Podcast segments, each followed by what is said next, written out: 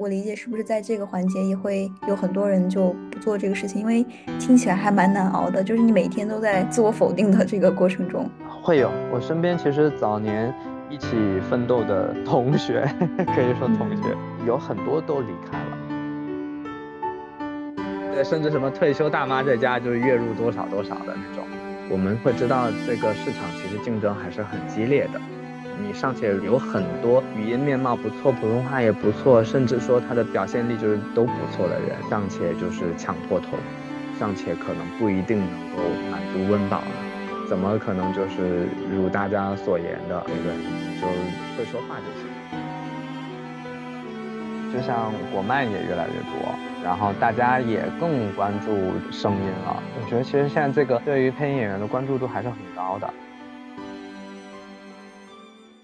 Hello，大家好，欢迎收听角落。角落是一档以采访小众职业人群为主的播客节目。我们希望通过人物访谈和历史的梳理，来去还原一个个鲜为人知的职业背后的商业逻辑和人文变迁。我是主播暗堂，一个配音爱好者。Hello，大家好，我是主播 Elva。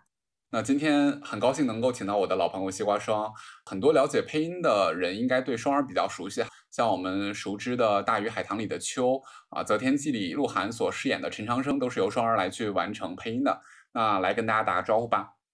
大家好，我是来自七二九声工厂的配音演员苏尚清，也是 刚刚主持人说到的西瓜霜。我想在正式开始那采访之前，先简单介绍一下国内配音行业的这样一个发展。在一九四九年开始呢，中国的首部译制片《普通译兵》播出，国内的配音员也随之诞生。但当时呢，这部片子的配音员都并非专业出身，很多都来自于引进这部片子的长春电影制片厂的工作人员。紧随其后，在一九五零年，上海电影制片厂译制片组也随之成立。啊，长影和上译也造就了中国第一代配音员，比如像《大闹天宫》里的齐天大圣孙悟空的配音员邱岳峰老师等等，也就是我们中国很熟悉的配音员了。那可以说是译制片的出现，成就了中国的初代配音员。随着娱乐形态多样化的发展呢，像我们刚刚提到的《大闹天宫》这样的动画片，也给了配音员展现的舞台。但配音行业真正的黄金时期，可以说是在上个世纪的七八十年代。这个时期呢，大量的外国影片被引入，比如像《简爱》《尼罗河上的惨案》等等。中国的第一部宽屏动画《哪吒闹海》也在一九七九年登陆了荧幕。在这个阶段，中国的第二代配音员也逐渐的被大家所熟知起来，像《佐罗》里的配音员童自荣老师。那九十年代后期呢，又是配音行业的一个新阶段。这个时期呢，除了译制片、动画片，也有了电视剧、电视广告、宣传片等等需要配音的内容形式，也让配音的商业化道路逐渐发展了起来。配音员这一职业也不仅仅是译制片厂的专有职业，很多主持人啊、演员啊等等也在兼职的做一些配音的工作。那两千年以后，随着互联网的普及，让网络配音成为了新兴概念。很多配音爱好者也开始自发的组织进行一些声音作品的制作。那这个时候，以广播剧为主的内容形式也成了网络配音爱好者一展技艺的方式。在二零一零年以后，市场上才开始逐渐形成了以公司化运营为主的商业配音的团队。那么双儿今天所在的七二九声工厂也是在这一时期成立的。作为新生代的配音员，那有一些问题就想跟双儿聊一聊。想问一下，你当时是因为什么进入到了这个行业，或者是接触到配音的？最初也是偶然的发现这件事情。最初起因是因为发现家里有一个那个游戏，它是本身是有日文配音的，然后就发现可以把它的音频做修改变成中文，啊当时就起了这么一个念头，说嗯，那我们去把它全部说成中文吧。那时候也没有太明确的配音的概念，但是就是有这么一个想法，后来就找了。身边的同学约着说把这个事情给做了，结果身边的同学最后各种理由就没有进行这个事情。我就上网去百度搜了一个配音的贴吧，然后算是最初步的认识了一群这个配音的爱好者。当时很多都是在网上有这个爱好，然后玩的一些朋友，然后再往后参加了一个配音的比赛，然后又认识了很多前辈。就等于说，从那次那个游戏去网上找了同号的朋友之后，就开始发现这么一件事情，大家在玩的，然后比较有兴趣，就算开启了这个大门吧。到了大学大四的时候，该去实习了，我就想说去北京看看职业的配音工作是什么样子的。就去了，去了北京，大概过了几个月之后，就是有幸得到老师的收留，就开始正式的在棚里跟棚学习，就开始了所谓的这个职业生涯。最早的时候，你还记得是哪一年吗？就是你刚开始接触游戏，想把它配成中文内容的时候。一零年，就是我高中毕业上大学的那一年，回头想还挺久的。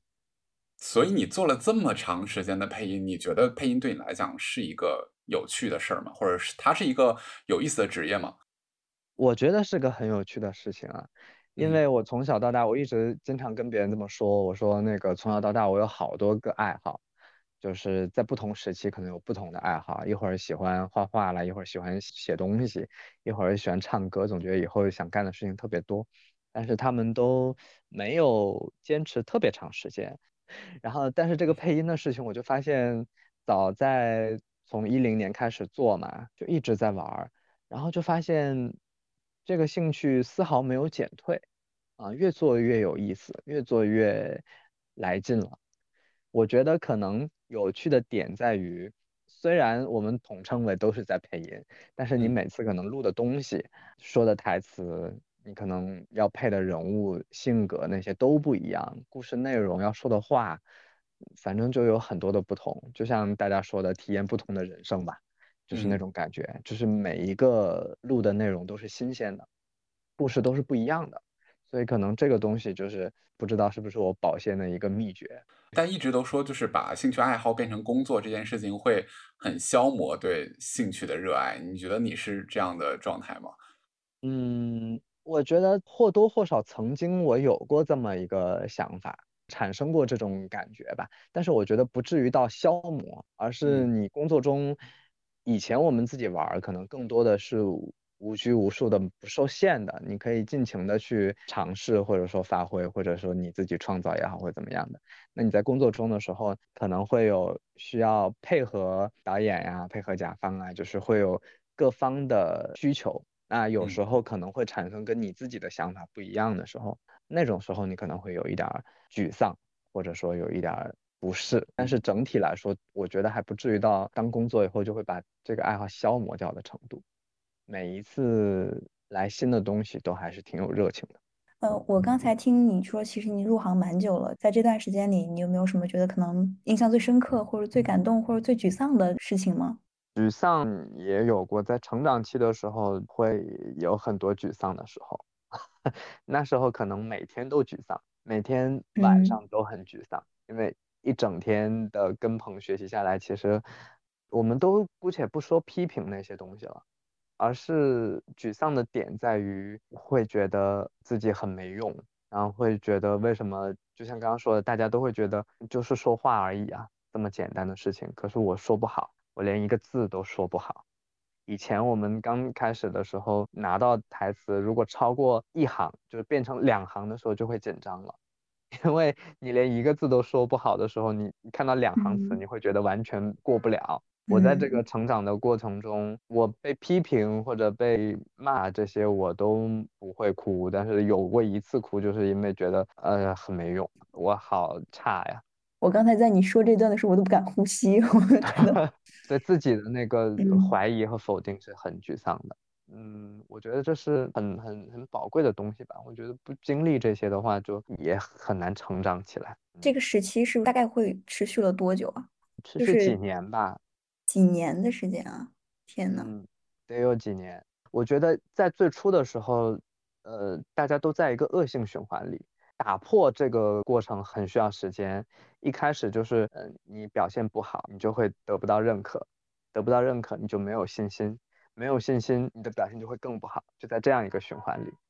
那只要你能破其中的一环，你可能就逐渐进入良性循环了。我觉得，反正在我进入良性循环之前的时间里，就在恶性循环里很长很长的时间。我理解是不是在这个环节也会有很多人就不做这个事情，因为听起来还蛮难熬的。就是你每天都在自我否定的这个过程中，会有。我身边其实早年一起奋斗的同学，可以说同学有很多都离开了，因为我自己觉得我还算是调节能力好的，或者说是你对这个事情就真的还挺喜欢，因为我其实都难以想象，就是如果我在做一个事情，然后每天都在重复做一个事情，都做不好的时候，我感觉我可能就 持续不了特别长的时间，因为你找不到这个价值感和成就感的来源，就很难去坚持。就我以前呃，别人问到我相关的问题，我说你要足够热爱，否则就很难支撑。我的确也是觉得我还是挺热爱的，所以我还算是撑下来的。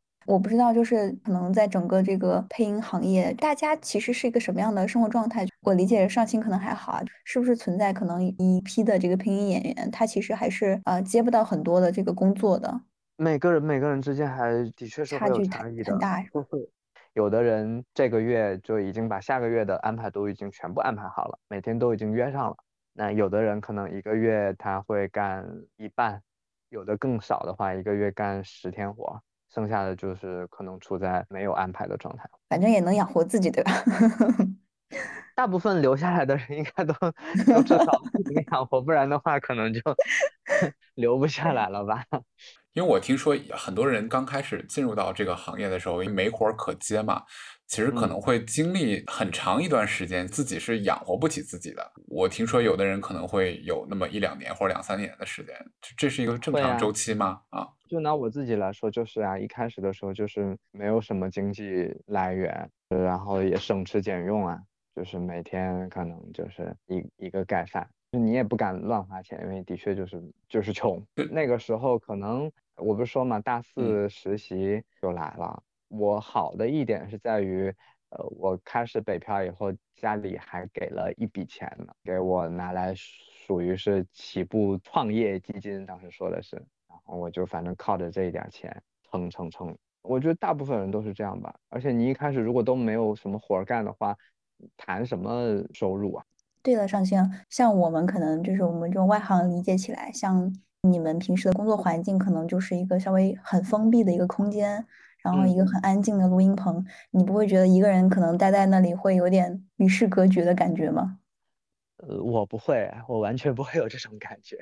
你虽然身处在一个很小的空间里，嗯，但是你的精力和你的注意力都是放在这个故事中、人物中，嗯，其实不会注意到自己好像在一个什么地方，会不会封闭啦，或者狭小啦。很多时候你可能还有画面呀那些的，你的注意力完全不在这这个上面，不会觉得嗯，不会觉得很封闭或者是很很很局促什么的。那讲到这儿，你要不然简单的给大家介绍一下配音员平时都要干嘛？我们一般首先想要接到一个项目，最初可能是试音吧。刚来一个项目的时候，大家可能需要试音，嗯。是对应的角色适不适合自己，然后交了之后可能由甲方选。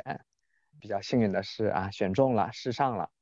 在录之前会做准备，比如说会提前看看原文也好，或者是提前把那个要录的词顺一遍也好，这些都是提前做的准备工作了。然后到了正式录的当天，就是具体去和导演也好、甲方也好去磨合。说了很简单，就是在麦前说话了，嗯，但是具体问题具体分析，在这个过程中，可能啊我的这一句话的表达跟大家想的不一样，那我们就在讨论，在磨合，然后就是演绎了，这过程就最主要的过程就是把自己的台词演绎完，差不多是这样吧，主要就是这样一个过程。然后初次录完的这一遍之后，可能还会面临修改。我们录的时候毕竟是干声嘛，只有我们的人声。可能在后期形成以后，就是把音乐呀、音效那些加在一起之后，甚至是所有人的对手戏都后期给搭建好以后，可能还会面临一些搭建完之后发现不太合适的地方再修改。刚刚说的这些可能是经常录的广播剧的模式，电视剧的话，可能就会在录制之前还要画台词本啊，就要把你自己，因为我们电视剧的台本一般都是很多个角色的嘛。把你的画出来，然后我们一般会看一遍画面，看一遍画面主要的作用就是记演员的节奏，记他的口型，需要在台词本上做一些标志，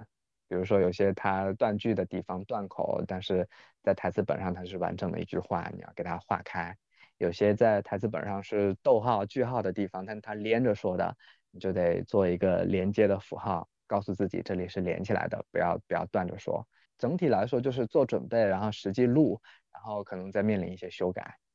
刚刚提到了一个是自己可能和导演有的时候会想的不一样，对吧？然后另外一个有的时候我觉得配音演员他其实可能跟演员他也是两个人嘛，就是演员可能演了一种状态，然后自己对这个人物的角色理解可能又是一种状态，所以这些时候对于一个配音员来讲，他需要平衡吗？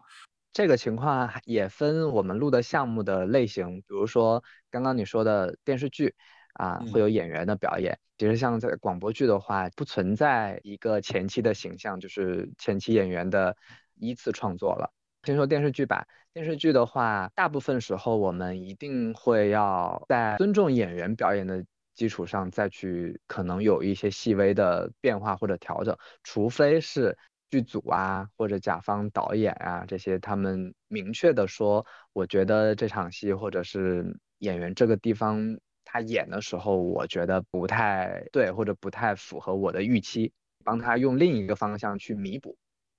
那在这个情况下，我们才会去跟他原先的表演做比较大区别的这个改动吧。但是毕竟他的形象在那里，然后他的表情啊、他的幅度啊、程度啊，他演的这个呃动势，都已经是在画面中非常明确了。只能说在不要看着太跳的情况下去合理的做一些修改，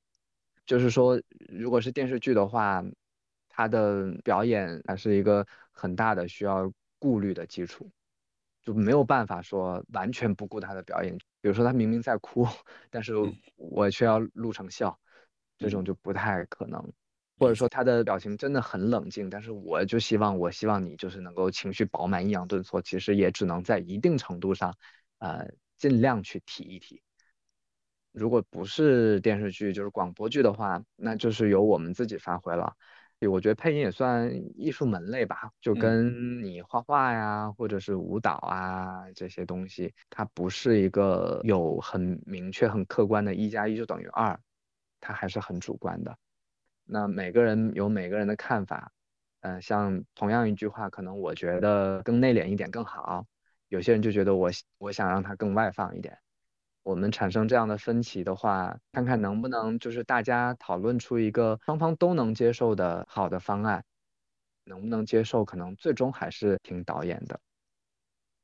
关于就是如何进入到这个情境里嘛，就是因为其实呃配音员都是对着麦克风来的。啊，很多时候不像演员一样，他有对手戏的另外一半的人帮他一起进入这个情境。很多时候要让你们进入到那个情境里面，你们一般是怎么去把自己的情绪调动起来，然后去表达？还是分电视剧和广播剧来说好了。嗯，那首先必须承认的就是，如果你有对手的刺激，甚至是你有环境的刺激，你有场景的刺激的话，我觉得是会发挥的更好的。像演员很多时候在现场演的时候，他真的发挥很好。可是有的演员可能他在后期，如果他要回来自己录的话，就是来到了我们这个小棚子里，他失去了对手，失去了环境，失去了现场种种一切的这些刺激以后，他可能呃有时候没有办法很快或者很好的还原出当时自己的那个情绪和自己的那呃语言台词的感觉，可能就是受这个方面原因的困扰吧。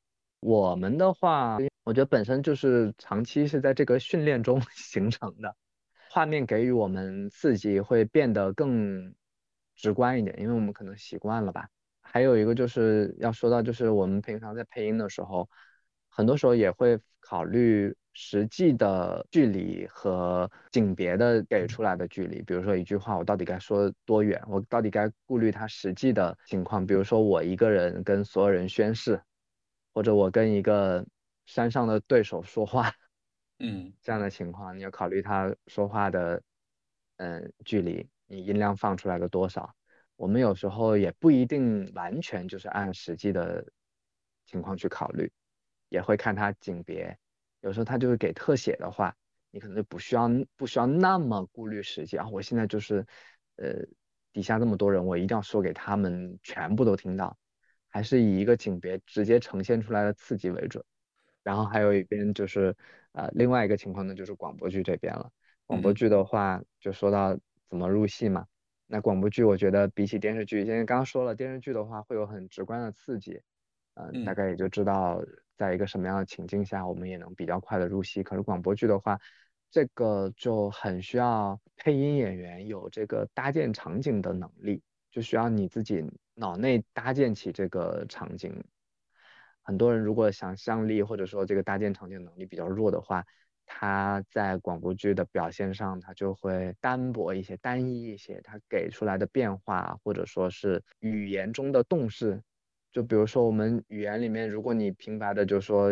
你怎么这样啊，可能它就是平平的。但是你如果放在广播剧里面，自己搭建好了这个场景，构想好你说这个话的时候，会不会有一些动作呀，或行动上的变化呀？那说出来就不一样了。我可能设想的是，他说这个话的时候，甚至拍了他一下，你怎么这样啊？这一个语言上的那个动势，可能就会比你怎么这样啊，听上去要丰富一点吧，或者说更具体了一点，可能听到的人脑子里这个画面感也会强一点。对，我正想说，就突然有画面感了。对对对，这个就是广播剧的话，入戏反正需要一个我自己搭建场景，自己的想象得丰富一点。哎，因为演员在演的过程当中，旁边会有导演嘛，会让他们重来一条条来。不知道你们在去配音的过程当中，也会有这样的配音导演跟着吗？当然有，每一个项目都会有他的配音导演的。配音导演还是很重要的，在整个后期录制的这个环节中，就像我们平常偶尔也会自己带一些项目嘛。那我自己的观点是，虽然我们也有过这种情况，就是自己录主角，同时这部戏也自己导。原本大家会觉得，因为我录主角的话，我对这部戏会更了解。这样的话，可能我对其他人，就是对整部戏可能把控上也会更清楚一些。但是后来我们实际这么操作以后，我到现在我会觉得，啊，如果之后还有机会的话，如果录主角，我就不会去导这个项目了。如果我导这个项目，就不会录主角。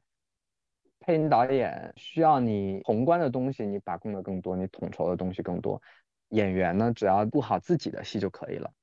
像我们现在很多时候是单收嘛，就是一个人一个人的录，很难把大家聚在一起。这一场戏有有五个人，就五个人全都在棚里，嗯，你一句我一句，这个情况很多时候并不能实现。那需要你配音导演有这么一个宏观的把控。这两个人虽然单独录，但他们放在一起是不是合适的，搭不搭得上话，这些需要你配音导演来统筹。然后呢，有时候比如说甲方在的话，甲方他的一些需求，他可能不是那么熟悉你们配音演员，就是你们这个行业里的一些专业术语，他想要的东西，他不能精准的就说出来。比如说我只想要你啊调门再高一点，但是他的表达可能就会，我希望感情再丰富啊，或者他用他的语言去说，可能演员没有那么清楚就能抓到他的意思。那配音导演在这个过程中就起到这个相当于翻译的工作，他需要去理解甲方的可能要求的意思，然后再用配音演员更能明白的这种表达方式说出来，或者说一些术语，中间的这个沟通方便的话，那双方就会比较省时省力，很快就知道啊要往哪个方向走。为什么说我如果自己导就不录主角？因为呃自己在棚里录的时候。我觉得还是需要外面一个导演坐镇，帮自己把着这个方向的。我是觉得啊，不管你可能经验积累到一个什么程度，有时候在棚里录还是会出现当局者迷的情况，就是判断会有一些失衡，还是需要一个配音导演在外面很客观的去听你的演绎。配音导演是非常重要的，在整个这个后期的环节里面。这个时候，其实我我又想起了一个特别老生常谈的问题，大家都会说，现在其实演员有的时候他可能现场的表达没有那么好，后期都靠配音员来弥补会更多一点。就这种情况，目前在市面上还常见吗？呃，我觉得有，因为可能一些新人或者怎么样的，他的台词功底的确存在一些问题的话，片方剧组也会觉得需要。嗯，配音演员去帮提一提或者加加分这种情况还是有的。比如说有些人他可能的确就存在口音上的问题啊，或者是他的外形、他的动作、他的一切看上去都合理，可是说话的感觉跟剧组想要塑造的这个角色的气质有偏差的话，可能还是会选配音演员。但是现在影视剧这块儿已经是非常多演员自己回来录了。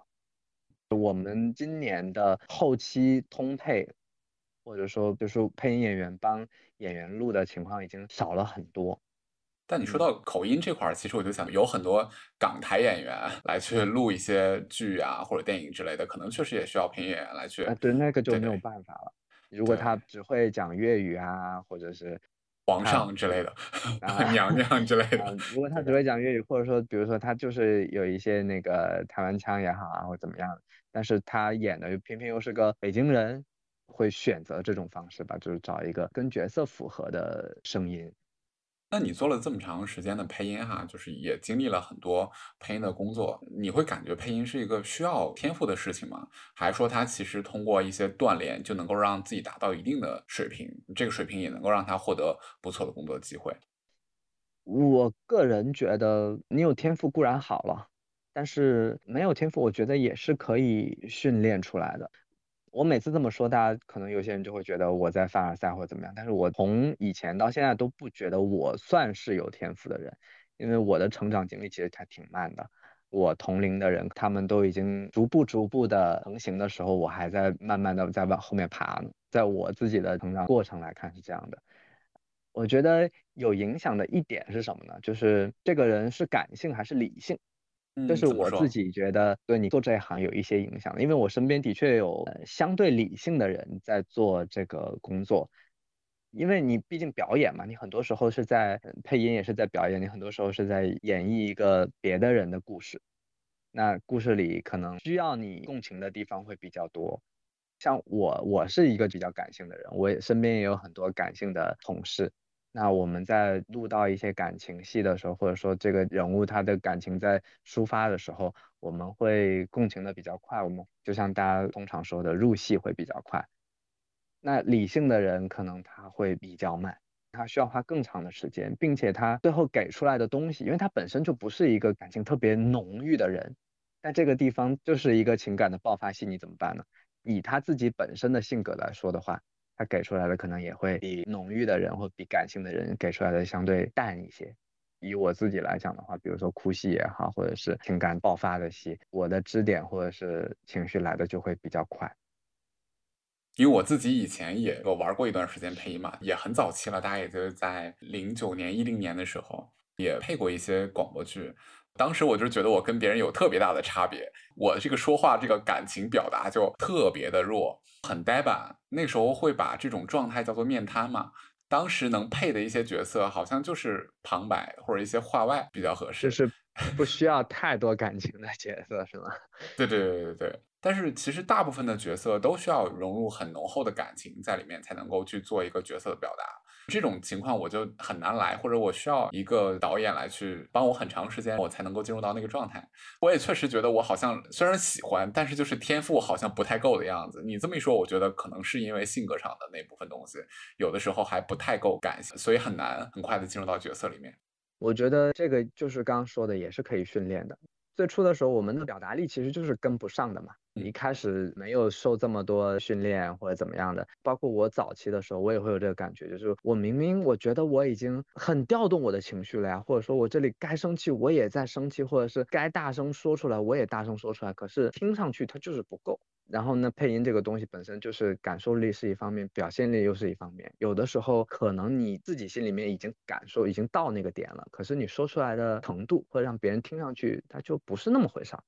会出现这种就是嘴跟不上脑的情况，就是我的表达力不足以呈现出我心里脑袋里感受到的那个汹涌的东西。但是久了以后也是可以训练。嗯，像我感性的话，你你如果理解这个感，我是个感性的人，他就是个天赋的话，那我就承认我是有天赋的。但我觉得可能不是这么回事儿，嗯，但是就是说，如果我是个感性的人，那他对我的这表达是有帮助的。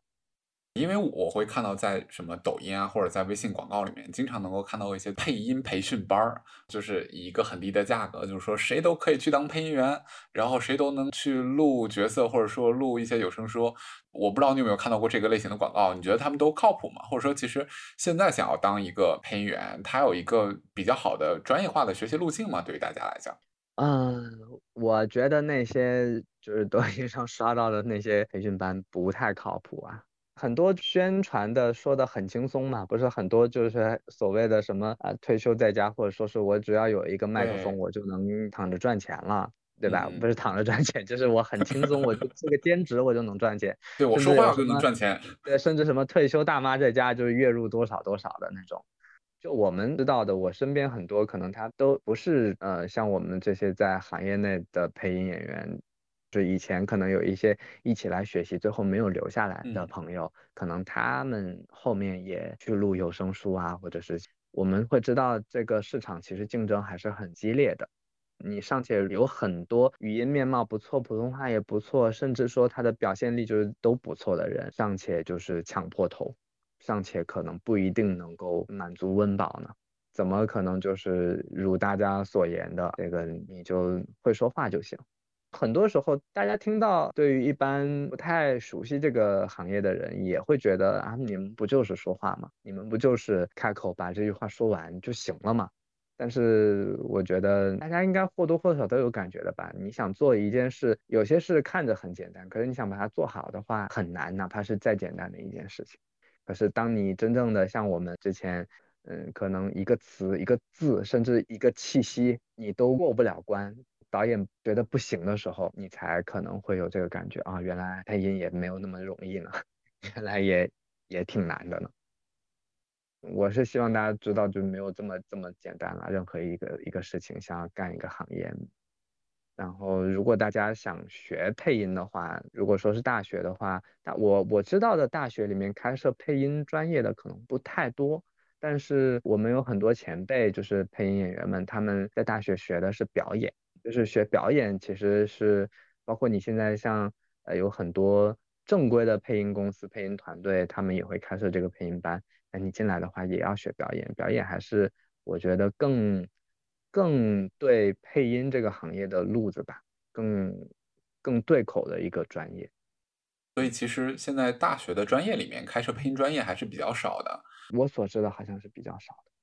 哎，对了，上期就我不知道哈，呃，像在我们配音这个行业，就是什么样的人才出圈，或者说达到非常优秀，或者说非常顶级、非常天花板的那个状态？我个人会觉得这个东西是看运气的吧。有一些作品，它可能就是被更多的人知道了，嗯，被更多人听到，被更多人喜欢的话，那可能相对应的，大家通过这个作品会关注到这个人，他可能相对名气就比较大，可能就会出现，就像你说出圈。嗯，但是出圈不意味着你的业务就一定是特别厉害，特别到呃什么天花板这种程度，会存在默默无闻，可能没有什么人知道，但是我们行业都觉得业务能力顶呱呱的老师，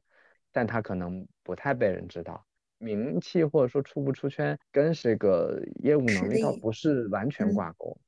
对，正好也说到这个行业里面还是有很多前辈值得我们学习的嘛。比如说，一般的一个人他的这个职业成长路径有没有一个比较清晰的规划，说我如何能够成为一个不错的一个配音员？这个是有一个清晰的一个路径吗？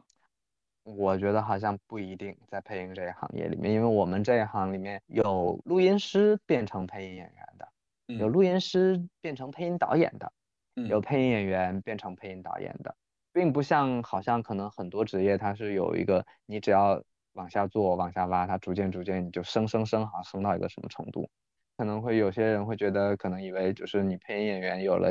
呃一定经验积累到一定资历以后，你就可以去当配音导演，也不一定，会配和会导又是两回事情，个人的这个喜欢与否也是两回事情。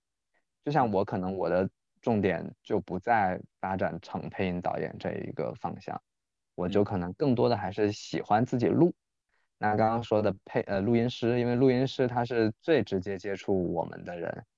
很多录音师录演员录录录，他可能自己也在戏的方面有一定的积累，然后他自己也是能成为配音演员的。行业里有很多录音师变成配音演员的例子，然后也有很多就是录音师，因为他可能合作的导演也多。他逐渐的也听导演怎么说，怎么去把控这个方向，他逐渐也有了对戏的把控和理解，他也可以做这个引导的工作，他也可以当配音导演的。你会觉得说现在配音这个行业其实算是比较成熟和正规了吗？呃，看起来它跟我们常规的职业还是有比较大差别的。比起之前，在越发的正规，因为现在这些公司啊都出现了，以前可能相对更散一些或者更自由一些，因为市场也在变化，需求也在变化。所以就是根据这个市场呈现出来的，我们这边所产生的流程或者应对需求这些都在变化，的确会出现就是甲方会可能直接找到公司，公司再到我们个人。以前的话可能就更多是比如说直接找配音导演，某个人配音导演再找到我们。提到配音员，大家可能会还有一个很熟悉的词是声优。在日本，声优是一个非常受欢迎的一个职业，很多声优其实就像明星一样。那在国内，你觉得就是未来会有这样的机会吗？因为其实对于日本来讲，动漫是他们的一个非常重要的产业，声优就像明星一样，有更多的机会展示给大众。那在国内呢，你们有没有看到有这样的倾向，会让更多的配音员有更好的机会走出来？有啊，其实现在不就我觉得停在这个方向上了？嗯嗯嗯嗯，嗯，就像国漫也越来越多，然后大家也更关注声音了。我觉得其实现在这个对于配音演员的关注度还是很高的，可能不至于到像日本声优那么大影响力吧。我记得好像我之前有听说做了一个什么采访吧，就现在的年轻人以后想成为什么样的职业，在这样一个调查里面，好像配音演员还在一个挺高的位置，是第二还是第三的？哎，那从你的角度看，因为其实我们既谈到了一些这个动漫的配音，然后前面也提到了一些影视剧，然后包括也说到广播剧啊，然后可能还会有有声小说。其实，在整个的这种配音需求里面，哪个类型的需求现在看起来是体量最大的呀？就拿我自己来说的话，我觉得还挺平均的，没有让我觉得全是动画，或者说是还是全是电视剧，或者全是游戏啊、有声啊这些需求都挺平均。早期我们可能录电视剧更多，那现在其实随着国漫也兴起啊，然后游戏呀这些二次元的东西也挺多的。对那你自己会有一个比较偏爱的方向？你自己可能会更喜欢哪个类型的角色吗？早期在还成长阶段的时候，自然是录自己更擅长或者更适合跟我自己性格更贴近的角色，会更轻松一些，跟导演的磨合也会更好一些。现在的话，我觉得可能跟大部分人一样，都会想要去尝试跟自己性格反差反差大的。对，因为你本身就不是这样一个人了，那我可能在作品里面去体验这种感觉，名正言顺的当坏人也好，当什么猖狂的人也好。就是我平常生活中不太存在的部分，那我就在戏里面去体验。哎，那你最近是有配过什么情绪比较剧烈的一些，类似像坏人啊，或者一些比较猖狂的一些角色吗？其实一直以来也有，就的确不会那么多。不管甲方也好，导演也好，可能更多的是你完成了某一类角色比较成功的话，大家可能下次有类似的角色，大家还是会首先想到你，因为你有一个成功的范例摆在那。所以平常找我们录的东西，更多的还是一直以来更擅长的，或者是有过成功先例的，